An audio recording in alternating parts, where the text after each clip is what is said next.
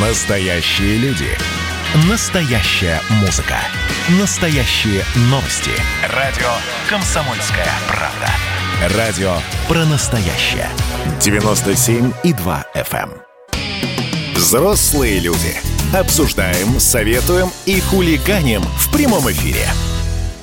Прямой эфир, да, все правильно. Радио «Комсомольская правда». Э, Валентин Алфимов, Мария Баченина. Мы здесь Я. с вами говорим обо всем, что происходит рядом с нами, вокруг нас и все, что нас касается. Правильно. А нас касаетесь вы, а мы вас касаемся через мессенджеры. Все же сейчас ви- виртуализируется, поэтому я напоминаю, WhatsApp и Viber 8967 200 ровно 9702. Вот как замечательно, да, зайдешь а, на YouTube, кстати, там тоже прямая, прямая трансляция, А, обязательно нужно поставить лайк. Вот я смотрю, ребят, смотрите, смотрит больше, чем лайкает. Ну, что это такое, а? Ну как, ну смотрите и лайкните, вам не сложно, а нам приятно. Тем более это помогает добрым людям находить а, трансляцию.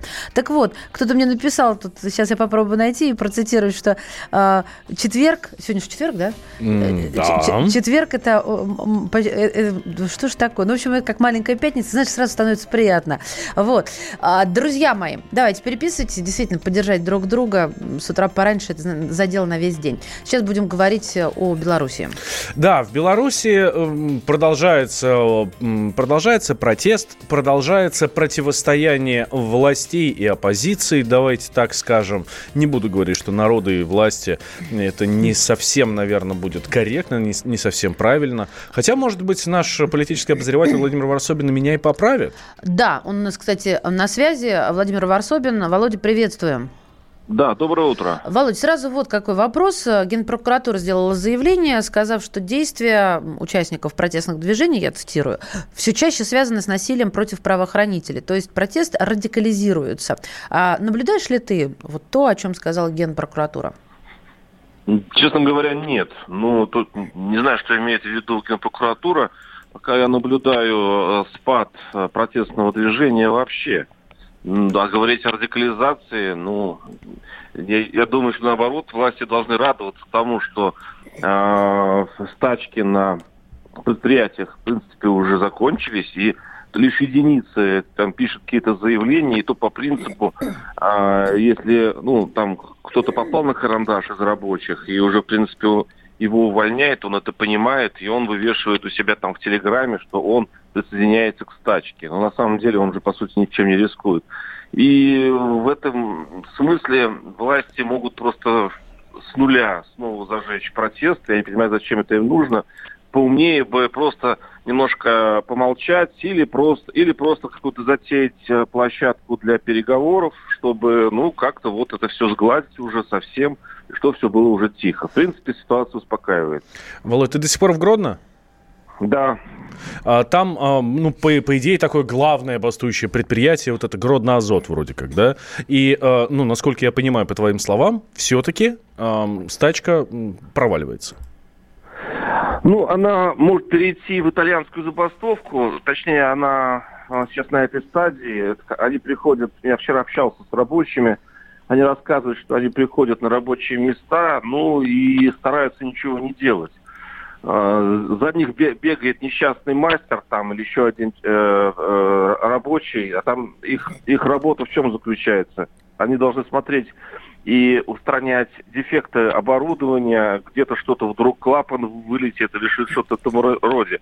А, В общем-то, если они вообще ничего не будут делать, то производство мало того, что встанет, э, там может случиться большая авария.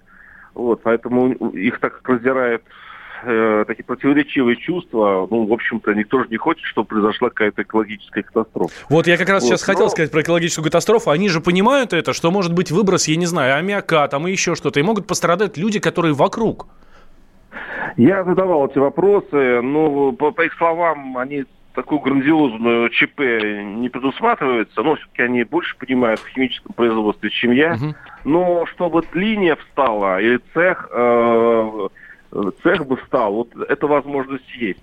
Но я так понимаю, что если вчера это, это э, актуально было, то сегодня уже смена э, пошла, вот сегодня утром на завод, и я думаю, она будет работать. Э, потому что ну, как говорят, уже у рабочих запал закончился. нет уже этого энтузиазма. В общем, все заканчивается. Но интересно, что помощь э, тем, кого штрафовали, а их оштрафовывали рабочих за, ну там, у них была такая небольшая демонстрация в августе, э, деньги заплатили фонды. То есть угу. там всего несколько человек было оштрафовано, и деньги заплатили фонды. А какие есть, деньги, Володь, сколько?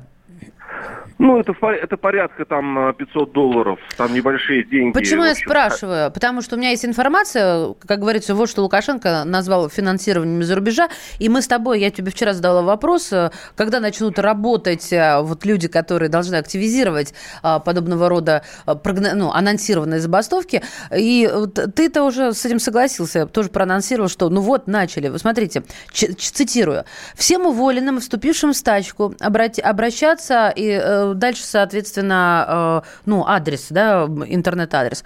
Там представьтесь, опишите свою э, ситуацию, узнаете, как получить свою компенсацию в сумме до полутора тысяч евро в случае увольнения или сумме равной вашим потерям в зарплате, если не будут увольнять, но не будут платить зарплату. А, вот. И поступает э, огромное, предлож... огромное количество предложений, не денежные, а другой помощи для бастующих. В общем, резюмируют, что будем стараться как можно быстрее эти предложения донести донести до бастующих людей. И вот это даже не срабатывает. Полторы тысячи евро. Ну, э, во-первых, это появилось только сейчас. Э, в общем-то, проблема этой забастовки в том, что она не была организована заранее нормально, и э, для рабочих эта информация не была доведена. А, хотя, на самом деле, еще месяца два назад я знал об этом фонде и даже знал тех, кто этот фонд, в общем-то, финансирует. А это не Лукашенко представляет, конечно, себе, что это какие-то э, иностранные спецслужбы, которые, значит, закачивают деньги в протестное движение. На, на самом деле я знаю конкретных предпринимателей, причем это даже не Минск, а в регионах, а, которые это нормальные люди, которые, скажем так, нормальные бизнесмены, у которых торговые центры, рынки, магазины. И они мне говорили, что да, они финансируют, да, они, они э, переводят деньги в эти фонды. Угу. Поэтому тут идет э, речь о самоорганизации, которая, к, сожал... ну, к сожалению, для протестного движения Беларуси было сделано из рук вон плохо, и э, рабочие просто не поверили, что им заплатят деньги. Вот так вот. Хотя было сколько она дней дала? 13?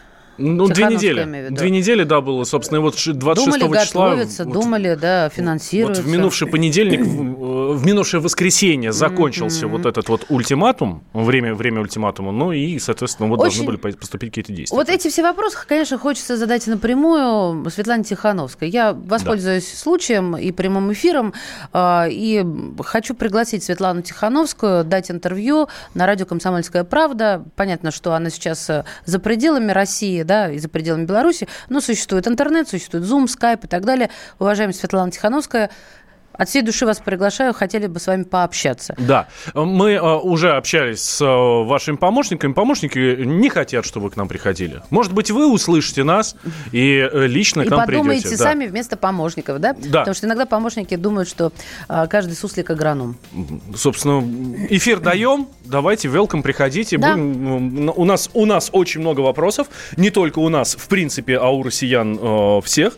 Да, мы хотим понять, что, что вы хотите. Предоставляем предоставляем ну, площадку. Да, еще, э, Володя Варсобина, спасибо большое, специальный корреспондент «Комсомольской правды».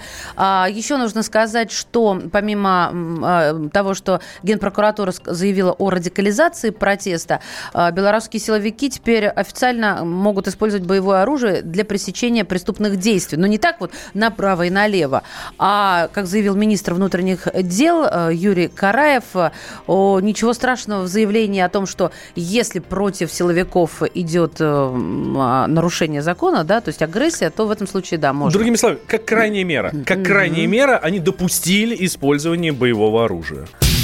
Но вы же взрослые люди. Присоединяйтесь к нам в социальных сетях. Подпишитесь на наш канал на YouTube. Добавляйтесь в друзья ВКонтакте. Найдите нас в Инстаграм. Подписывайтесь, смотрите и слушайте. Радио «Комсомольская правда». Радио про настоящее. Взрослые люди. Обсуждаем, советуем и хулиганим в прямом эфире. Вместе с вами Вот уже вот полтора часа мы уже тут Хулиганы. хулиганим. Вот полтора часа мы тут уже хулиганим, и еще э, даже по хулиганим какое-то время. Ну вот, давайте сейчас поговорим. Мы про Беларусь говорили. Она, она очень сильно влияет на нашу, на то, что у нас происходит. Но, насколько я понимаю вообще весь вот этот мировой расклад, не настолько сильны, как те же Соединенные Штаты. Они вроде как намного дальше, но э, сказываются на, нас, на, на нас э, куда э, сильнее. Смотрите, там, например, социальные сети резко ужесточают правила перед президентскими выборами, а выборы у них уже, ну вот буквально в ближайший вторник, меньше недели осталось, да, и вы не поверите, но мы все пользуемся американскими социальными сетями, и нас это тоже коснется, вот. Ну, а... потому что а, а, в прошлый раз там же были сплошные скандалы, скандала о вмешательстве в голосование, и теперь все перестраховались, и Facebook, и TikTok, и YouTube, и играют на опережение. Так что не удивляйтесь, если придется соблюдать новые правила, даже если живете за пределами Соединенных Штатов. А что там будет? И контент будут удалять, если он будет какой-то не такой. Да уже и, удаляют, уже, уже. Да, и блокировать будут лишний раз. Вроде раньше не блокировали за это, а теперь раз и да. Вот напишите вы, что там какой-то из кандидатов дурак. Ну, вот, или, да, или там напишите, эй, американцы, не ходите на... И все. Да, но самое главное, выборы э, влияют на курс, а курс влияет на наш кошелек. Как это будет происходить и что нам с этим делать, будем консультироваться. Корреспондент отдела экономики «Комсомольской правды» Евгений Беляков вместе с нами. Жень, приветствуем. Да, доброе утро, коллеги. Да, расскажи нам, пожалуйста. Жень, вот правда, ну вот Америка, это, это вот от нас 9 часов лететь на самолете. А у них там что-то происходит, там свои какие-то внутренние дела, внутренние разборки, а на нас с тобой это сказывается. Вот мы с тобой идем в кофейню, да, и на нас это сказывается. Ну как это? Ну да, к сожалению, э, мировая экономика так устроена, вот, глобализация сделала свое дело, поэтому все, что происходит в Америке, отражается и на нас, э, но в основном это отражается из-за того, что, ну, по сути, это наш такой геополитический противник, э, э который может э, очень серьезно нам насолить. Поэтому, э, так как политика очень сильно связана с экономикой, и политики очень часто используют такие экономические дубинки для того, чтобы а, принудить другие страны к нужным им решениям в тех или иных переговорах, то, конечно, вот американцы этим пользуются. Ну, я имею в виду, естественно, конечно же, санкции, которыми нас пугают уже а, не первый год. И, собственно, выборы в США, они тоже а, сейчас, ну, по сути, станут каким-то решением этого вопроса. То есть то ли санкции останутся такими же мягкими, как предсказывают многие аналитики, если у, у руля в США останется Трамп, то ли э, против нас ведут э, очень серьезные торговые ограничения, которые уже подготовлены и лежат на столе э, у президента США, но он не дает им ход. Если, соответственно, выиграет Джо Байден, тогда э, также, по мнению многих аналитиков, он может этот пакет впустить в дело, и все-таки санкции будут более жесткими, и это, конечно, отразится на нашей экономике. А, и дальше уже по, по касательной, даже не по касательной, а по полной заденет и нас, потому что все это коснется и курса рубля, и цен в наших магазинах, и, и наших доходов в том числе тоже. Дай нам расклады. Что будет вот при там, победе Трампа, при победе Байдена? Ага. Ну, в общем, э, если... Э, ну, э, начнем с того, что при победе Трампа, хотя это маловероятно, судя по той статистике, которая сейчас перед выборами дается аналитиками, Джо Байден вроде побеждает с не очень большим, но все-таки перевесом, хотя, как утверждают, что ну, бывает такое, что, ну, в общем, в американском обществе не принято говорить, что ты будешь голосовать за Трампа, но потом человек может за него проголосовать. Ну, в общем, посмотрим, как будет. Но, в общем, если выигрывает Трамп, то э, каких-то серьезных изменений ждать не стоит. Он будет э, придерживаться той же самой политики, которую вел последние четыре года. А если приходит Джо Байден, а, тут несколько раскладов. Например, по, по нефти. А, э, если Трамп активно поддерживает, собственно, нефтяную промышленность, слонцевиков, э, он активно участвовал в той самой сделке ОПЕК+, когда решили сократить добычу в Саудовской Аравии, в России, э, США тоже к этому процессу подключились и другие страны, то Джо Байден, он наоборот приверженец зеленой экономики. Он поддерживает производителей возобновляемых источников энергии, ну и, соответственно, не очень любит нефтяников и всех, кто загрязняет условно природу природу, пользуются ископаемыми богатствами. Поэтому есть вероятность, что большие вливания будут именно в возобновляемую энергетику, а нефть останется по, ну, по остаточному принципу, и, скорее всего, в, этом, в этой ситуации цена на нефть упадет. Ну, здесь мы тоже понимаем, что так как мы достаточно сильно от нефти зависим, то бюджет наш от этого тоже серьезно пострадает. Жень, я вот о чем хотела про доллар спросить. Вчера мой коллега Мардан сказал, что а, старушка ты или, или, или молодушка, пенсия у тебя или заработная плата, а купить зеленую а, денежку с каждой получки – это правильно. Я решила проконсультироваться все-таки у специалиста. Скажите мне, Евгений Беляков, правильно ли это? Вопрос на засыпку, э, Жень. Э, я бы не сказал, что это на 100% правильно. То есть э, иметь какую-то э, часть в долларах, наверное, стоит. То есть, если у вас условные сбережения составляют, не знаю, 100 рублей, то на 20 рублей, на 30 рублей можно купить э, долларов. А, почему это не совсем, не всегда правильное решение? Во-первых, потому что мы теряем на каждом, на каждой транзакции, да, то есть на каждой покупке и продаже этих долларов, мы примерно 1% платим банку за это. Mm. Уже теряем, да? А, дальше. По долларам сейчас нулевая доходность по вкладам. А, по рублям это хотя бы 4-4,5% ну, годовых. Разве доллар сам себя не э, обеспечивает заработком э, на росте валют?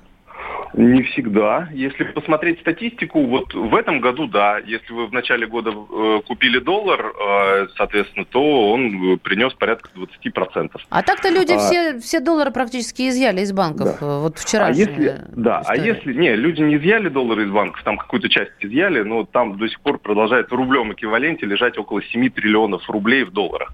Вот, в рублях лежит порядка 23 триллионов рублей. То есть вот примерно такой параметр, ну, который я и назвал, да, 80 80% сбережений в рублях, 20% в долларах, ну, мне кажется, это вполне себе а, разумное распределение собственных сбережений. Просто э, дело в том, что ну, э, мы помним, да, в марте доллар стоил 80. Сейчас он стоит 78 э, с половиной, ну, по последним данным mm-hmm. торгов. А, то есть люди, которые в марте купили доллар по 80, а то и по 82, да, потому что он поднимался там до этого уровня, то они сейчас в минусе. Поэтому доллары не всегда покупать правильно. То есть э, они не всегда дают доход, и они не всегда растут. Это как, как и любая валюта. Э, котировки доллара тоже колеблются. И был достаточно длинный период времени, когда доллар у нас вообще не укреплялся. А, и, соответственно, люди, которые держали деньги в долларах, у них огромная упущенная доходность была, потому что э, в рублях они получили бы гораздо больше, там по 10% годовых были ставки по вкладам. Ну, то есть я к тому, что здесь всегда нужен разумный баланс. Нельзя огульно говорить, что идите и покупайте доллары, это всегда будет выгодно. Это говорить э, это то же самое, как говорить, всегда покупайте недвижимость, она всегда будет расти. Не так. Не Надо всегда. Да. Да, и не все коту масленица. Вот сейчас вот. мы видим, что та же недвижимость вообще не растет. А, точнее, начала расти, но очень длительный период времени вообще не росла. Один известный экономист, который регулярно появляется в эфире радио «Комсомольская правда», рассказывал мне историю, как он взял кредит в банке, рублевый кредит в банке, там на два с лишним миллиона, простите, и на эти деньги купил 40 тысяч евро – так. И теперь у него евро просто лежат, потому что они, ну, вот как то как раз ты, о чем ты говоришь, они сами себя окупают. Ну, угу. то есть они, евро растет, Растут. и, собственно, все окупает. А он просто выплачивает рублевый кредит. И говорит, когда у меня все закончится, говорит, закончится кредит, я, говорит, все равно останусь в плюсе. О, как. Очень странный экономист, честно говоря. Ну, зависит от сроков, как я, я, я тебе сейчас но во время это новостей, я тебе пришлю его фамилию смс-кой. Бредовая идея, я вот так, скажу. Я, я вообще не представляю. То есть он держит э, деньги в валюте, которая фактически ничего не приносит. То есть сама валюта вообще ничего не делает. То есть одно дело, если бы он вложил, не знаю, это хотя бы в облигации, а, Евгений Беляков, передайте, уже 5 секунд осталось. Спасибо тебе огромное. Корреспондент отдела экономики «Комсомольской правды» Евгений Беляков. Всегда весело и задорно про деньги.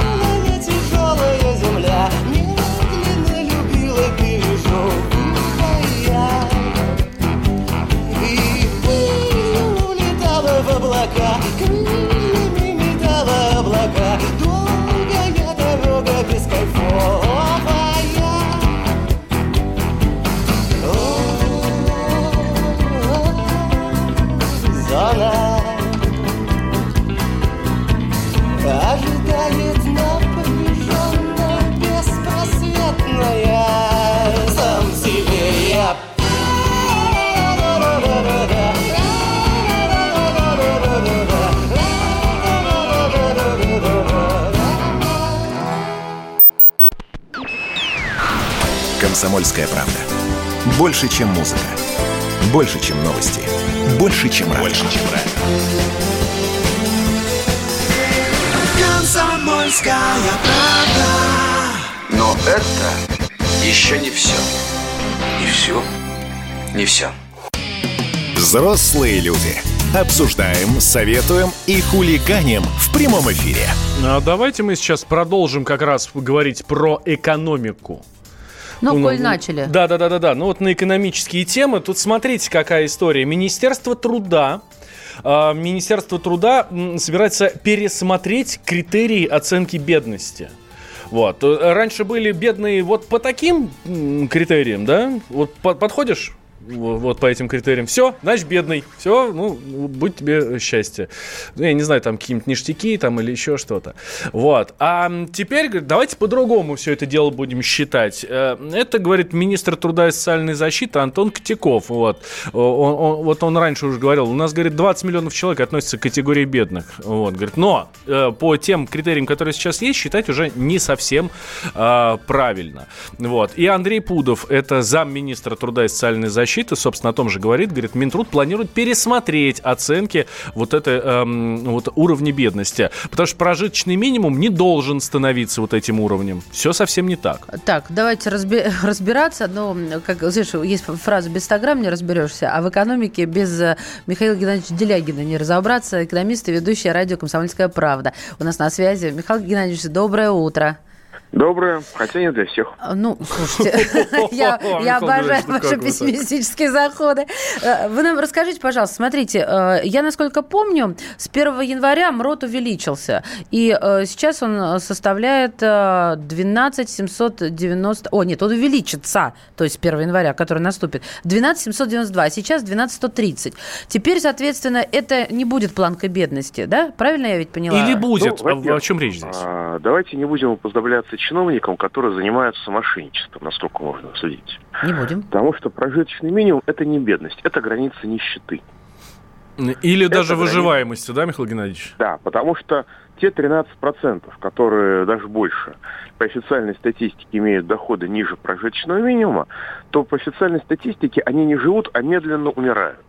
Угу. И государство это вполне устраивает, оно никаких мер для того, для спасения жизни 13% своего населения предпринимать не намерен. Ну ладно, Михаил Геннадьевич, Михаил Геннадьевич, ну слушайте, ну, ну давайте объективно посмотрим. Но эти люди же, э, они ну, имеют, возможно, или, скорее всего, даже какие-то другие доходы, черные, серые, и о них просто государство не знает. А, данные социологии показывают, что люди испытывают нехватку денег на еду, и понятно, что имеются в виду не черная икра, а еда, необходимая для поддержания организма, где-то порядка 9%.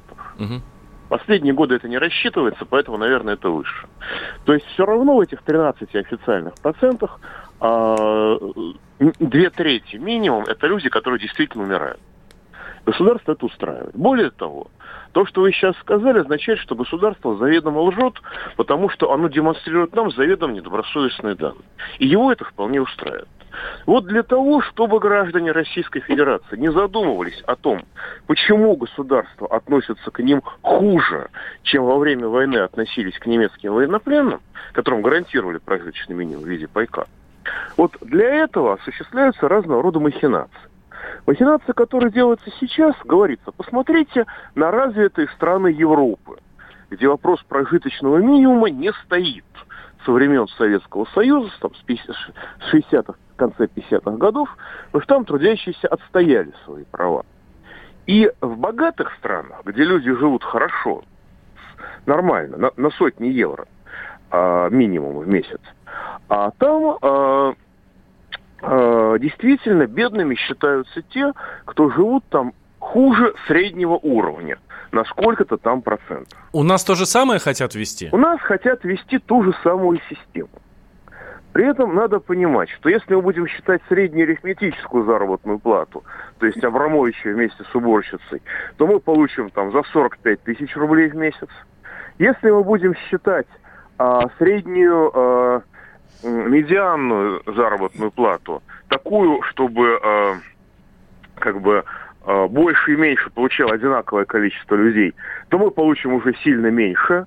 А если мы будем считать заработную плату, которую получает, так сказать, большинство людей, то мы вообще получим где-нибудь там тысяч двадцать пять, двадцать шесть. А если мы будем считать пенсию, то и того меньше. Вот э, совершенно верно. Здесь огромные возможности... Нет, то все-таки пенсия считается отдельно. И здесь мы получим огромные возможности для разного рода злоупотребления и махинаций. Но самое главное не в этом. Самое главное, что если вдруг этот уровень бедности, а на самом деле уровень нищеты для наших условий, окажется ниже того уровня, который достаточно для, необходим для физиологического поддержания жизни, государству это будет неинтересно, это будет безразлично. Ну, коллеги, ну подыхайте и подыхайте, мы-то здесь при чем? Прожиточный минимум тоже рассчитывается абсолютно изуверским уровнем, образом. Рассчитывается, э, сколько стоит еда, который минимально необходима человеку, по калорийности сопоставимой с советскими лагерями для военнопленных времен войны. А дальше автоматически умножается на некоторый непонятно откуда взявшийся коэффициент. Никто же не считает, сколько людям нужно лекарств, какая людям нужна одежда, а, сколько стоит проезд по городу, Коммуналка. сколько стоит ЖКХ. Да. Это никто не считает. Считает коэффициент абстрактный абсолютно. Но, по крайней мере, есть общее понимание, что на эти деньги нужно прожить. Михаил Геннадьевич, Михаил Геннадьевич, а, что касается бедности, вот уровень бедности, кто считается бедным? А бедным в России считается нищий, умирающий. Бедным в России считается человек, у которого нет денег на прожиточный, дохода которого ниже прожиточного минимума. Угу. То есть считается а, тот, кто по официальным ну, данным умирает. Я стесняюсь сказать, но а, я понимаю, вот беру пример не, не статистику, не какие-то абстрактные, а, каких-то абстрактных людей, а, допустим, маму. У мамы пенсия 17 тысяч. А, коммуналка из этих 17 выходит а, зимой, да, когда тепло, где-то около 7, да, а, еще какие-то лекарства, ну, не, немного, слава богу. И какое там остается мясо, проезд, ну, проезд бесплатно, да, мясо, да, что-то там поесть. Но она ну, не вот... умирает, а, но я считаю ее бедной. Ну вот да, э, Михаил Геннадьевич, она бедная или нет? А в реальной жизни, конечно, она бедная. Угу. Она не может а, путешествовать, но, покупать но с точки одежду. зрения российского государства, с точки зрения российского государства, она принадлежит к среднему классу с Ого. доходом выше 17 тысяч рублей. Ну, 17 тысяч и выше. Нам об этом сказали официально в свое время. Она средний класс. Я ей передам сегодня. Нет, не надо ей передавать, потому что люди, э, так сказать, в возрасте, они э, достаточно искренние, и когда государство над ними глумится, то лучше им про это лишний раз не говорить. Хорошо. Ну, э, Михаил Геннадьевич, я не совсем понимаю вашего скепсиса, вот вы говорите, что это махинации. Если у нас поднимут уровень бедности, у нас станет еще больше а бедных. кто вам сказал, что у нас поднимут уровень бедности? Ну как? Ну, э, э, Андрей Пудов, замминистра труда и социальной защиты, говорит, прожиточный минимум не должен становиться уровень бедности. Этот подход должен, подход должен пересматриваться. И вы а, говорите, и вы говорите, а где, что а хотят сделать как в Европе. Словах, а где в его словах слова о том, что уровень бедности будет повышен? Ну, подождите, я это делаю вывод из ваших слов, Михаил Геннадьевич, да, что вот сейчас у нас уровень бедности считается по прожиточному минимуму, а будет считаться как в Европе, когда а, там э, доход ниже среднего там по стране. Тогда у нас... Ав... Нет, не, не ниже среднего по стране, ниже среднего по стране там условно 40%. Ну, да, да, на, на какой-то процент. Соответственно, у нас этот уровень поднимется. Это будет, ну, очевидно, он, он больше легко, 12 тысяч рублей. завтра может оказаться на уровне 7 тысяч, простите. Вы что, наше, наше, наше руководство, что ли, не знаете? Люди, которые повысили пенсионный возраст на 5 лет и 2 года нам рассказывают, как это замечательно и хорошо. И как они правы, как без этого нельзя было обойтись. Простите, пожалуйста, почему вы думаете, что средний уровень, что, что уровень нищеты не окажется на уровне 7 тысяч рублей?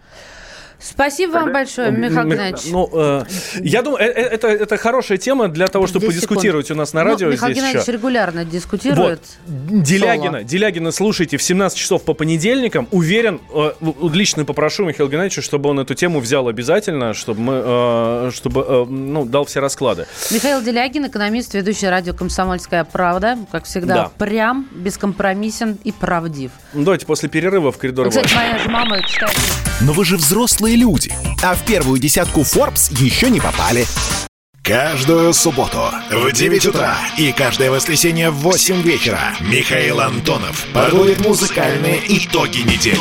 Вы голосуете за любимые песни, а мы ставим их в эфир.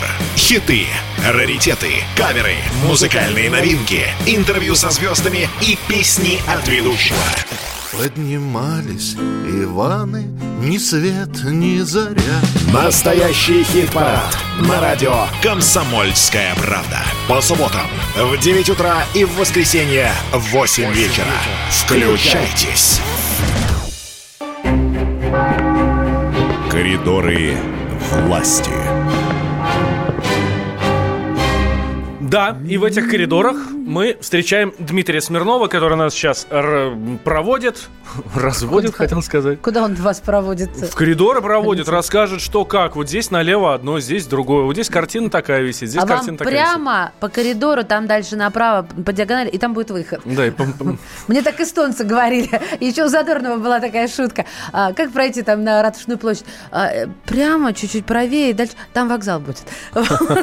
Примерно так. Дима, доброе утро, здравствуй. Доброе утро. Как дела? А как у вас? У нас э, на комсомолке хорошо, а у вас в Кремле? День 102-летия комсомола. Да, мы поздравляем тебя с ним. И вас также, и читатели, не радиослушатели наши. Да. Не расстанусь с комсомолом, буду вечно молодым. Эта фраза очень приятна женщине за 30. Э, Дим, а, раз уж мы про комсомол заговорили и про вечно молодых, а, давай поговорим еще о том, почему в России не говорят о второй волне коронавируса. Вот президент накануне, по-моему, это было на совещании с правительством, да, он говорит, что, ну, нет, ну, это как бы не вторая волна, давайте не будем так говорить.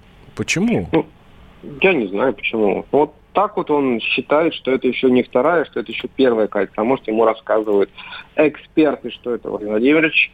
Спокойно. Это у нас вот сейчас вот а, в Москве, а там вот, не знаю где даже, в Магадане. Первое это толком еще не докатит. Может, это и правда на самом деле, потому что страна большая, пока все докатится на 9 тысяч километров, так это и, и нет. Я не знаю. Если посмотреть на график, отчетливо видно вторую волну. Но может, как бы с научной точки зрения, оно как-то по-другому смотрится. Ну, я не знаю. Может быть. Дим, я читал так вчера по диагонали это совещание а, с правительством. Какие там были главные темы и какие выводы можно сделать оттуда? Ну, там главная тема была, конечно, помощь детям с орфанными заболеваниями, да, вот та самая идея по поднятию до 15% налога э, НДФЛ, соответственно, вот, но э, там есть две вещи. Первая, как бы, две темы. Первая, это, которая заявленная, основная, про которую мы сейчас говорим, и она обсуждалась действительно широко, и были сделаны выводы, и Путин сказал, что даже будут созданы специальные комиссии, которые а, будут распределять эти самые деньги на помощь детям, чтобы распределение вообще не помогло подвергнуться никакому сомнению, настолько там должны быть собраны авторитетные люди. А вторая, это текущие вопросы, это как раз тот самый коронавирус, uh-huh. борьба с ним, а, как выделить деньги, опять-таки, регионам, чтобы они дошли на правильные нужды. А вот там. мне интересно понять, вот эти 5 миллиардов, да, а, выделяются, я сразу скажу... 5... Не, не 5, 15, там 15, 10 плюс 5. Там. 15, да-да-да-да. А, собственно, регионам на борьбу с короной. А, вот есть э, люди специально обученные, кто контролирует, э, куда уходят эти средства, куда их нужно направить, как их правильно распределить, или это ответственность главы региона за эти деньги?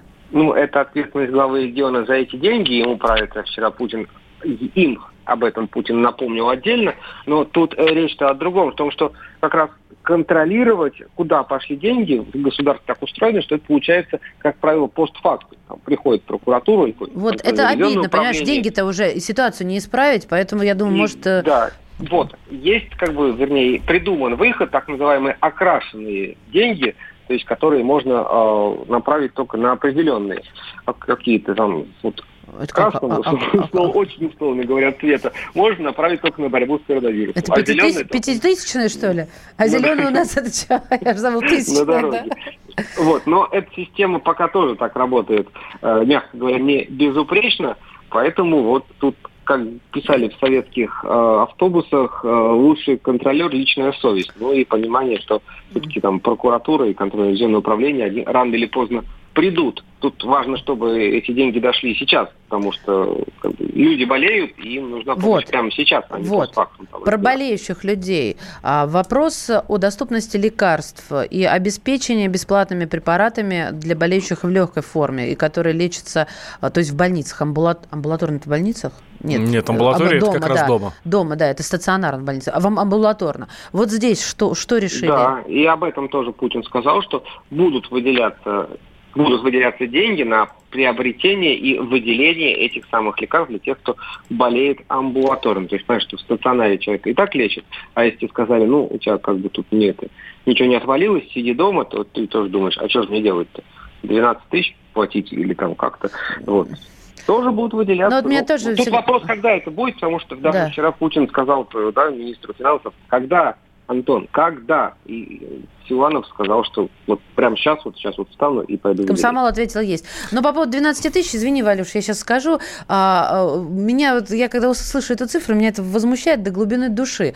Потому что, когда позавчера Минздрав нам порекомендовал то, что обо что а, Организация здравоохранения всемирная просто вытирает ноги, говоря, что, ну, ребят, ну не смешите, вот, и ухмыляется в усы а, после исследований. Поэтому непонятно, на какие именно лекарства от коронавируса, потому что их нет. Нету доказа- доказательной базы. Ну а как же вот эта штука, которая продается у нас по 12 тысяч в аптеках? Ну, я тебе сейчас скажу. Ну, говори. Да, премия Фуфломицин года, я считаю. Угу. Да. Ну, окей. Да, вот так вот. 12 тысяч. А, очень мне понравилась как раз вот эта вот история, Димон, которую то, что затронул, когда Путин обращался к Силуанову про деньги. А, Антон, да, ну, по имени. То есть, ну, не... А, а, ну, обычно в правительстве, ну, а, особенно на заседаниях правительства, ну, принято обращаться по имя-отчеству, да, а здесь как-то так вот лично персонально. Дим, э, ты э, достаточно неплохо знаешь президента, ну, ты за ним наблюдаешь все время, время. И, а что означает вот это обращение по имени? Это может быть эм, какая-то степень раздражительности или наоборот степень доверия? Назови да? меня тихо по имени. Вот э, э как это расценивать? Ну, да, на самом деле. Силанову напрягаться или нет? Нет, Силанову, нет, Силанову расслабляться не надо в любом случае. Э, это понятно, это понятно. Вот. А, то, что когда президент кому-то обращается по имени, действительно степень какой-то определенной доверительности. Это значит, что он с человеком не держит, ну, вернее, э, не считает обязательным держать какую-то дистанцию, потому что если Путин э, не обращает человеку по отчеству, а он очень щепетилен в этом вопросе, да, даже когда вот он общается там с людьми в каких-то там аудиториях или еще, он обязательно спрашивает, как ваше отчество. Поэтому вот Антон Германович, да, он угу. вчера, наверное, как бы был немножко счастлив. А, хорошо, давай вернемся. Насколько я понимаю, на день раньше, тогда а, президент Владимир Путин общался с а, Реджепом Эрдоганом по ситуации в Нагорном Карабахе. И я вот смотрю, появляются новости, что Эрдоган предложил Путину совместное решение. Новости вчерашние, вот, или там даже сегодняшние. Это откуда пришло? Это еще один разговор или это просто пресс-служба президента Турции э, ну, ну, рассказывает, что было?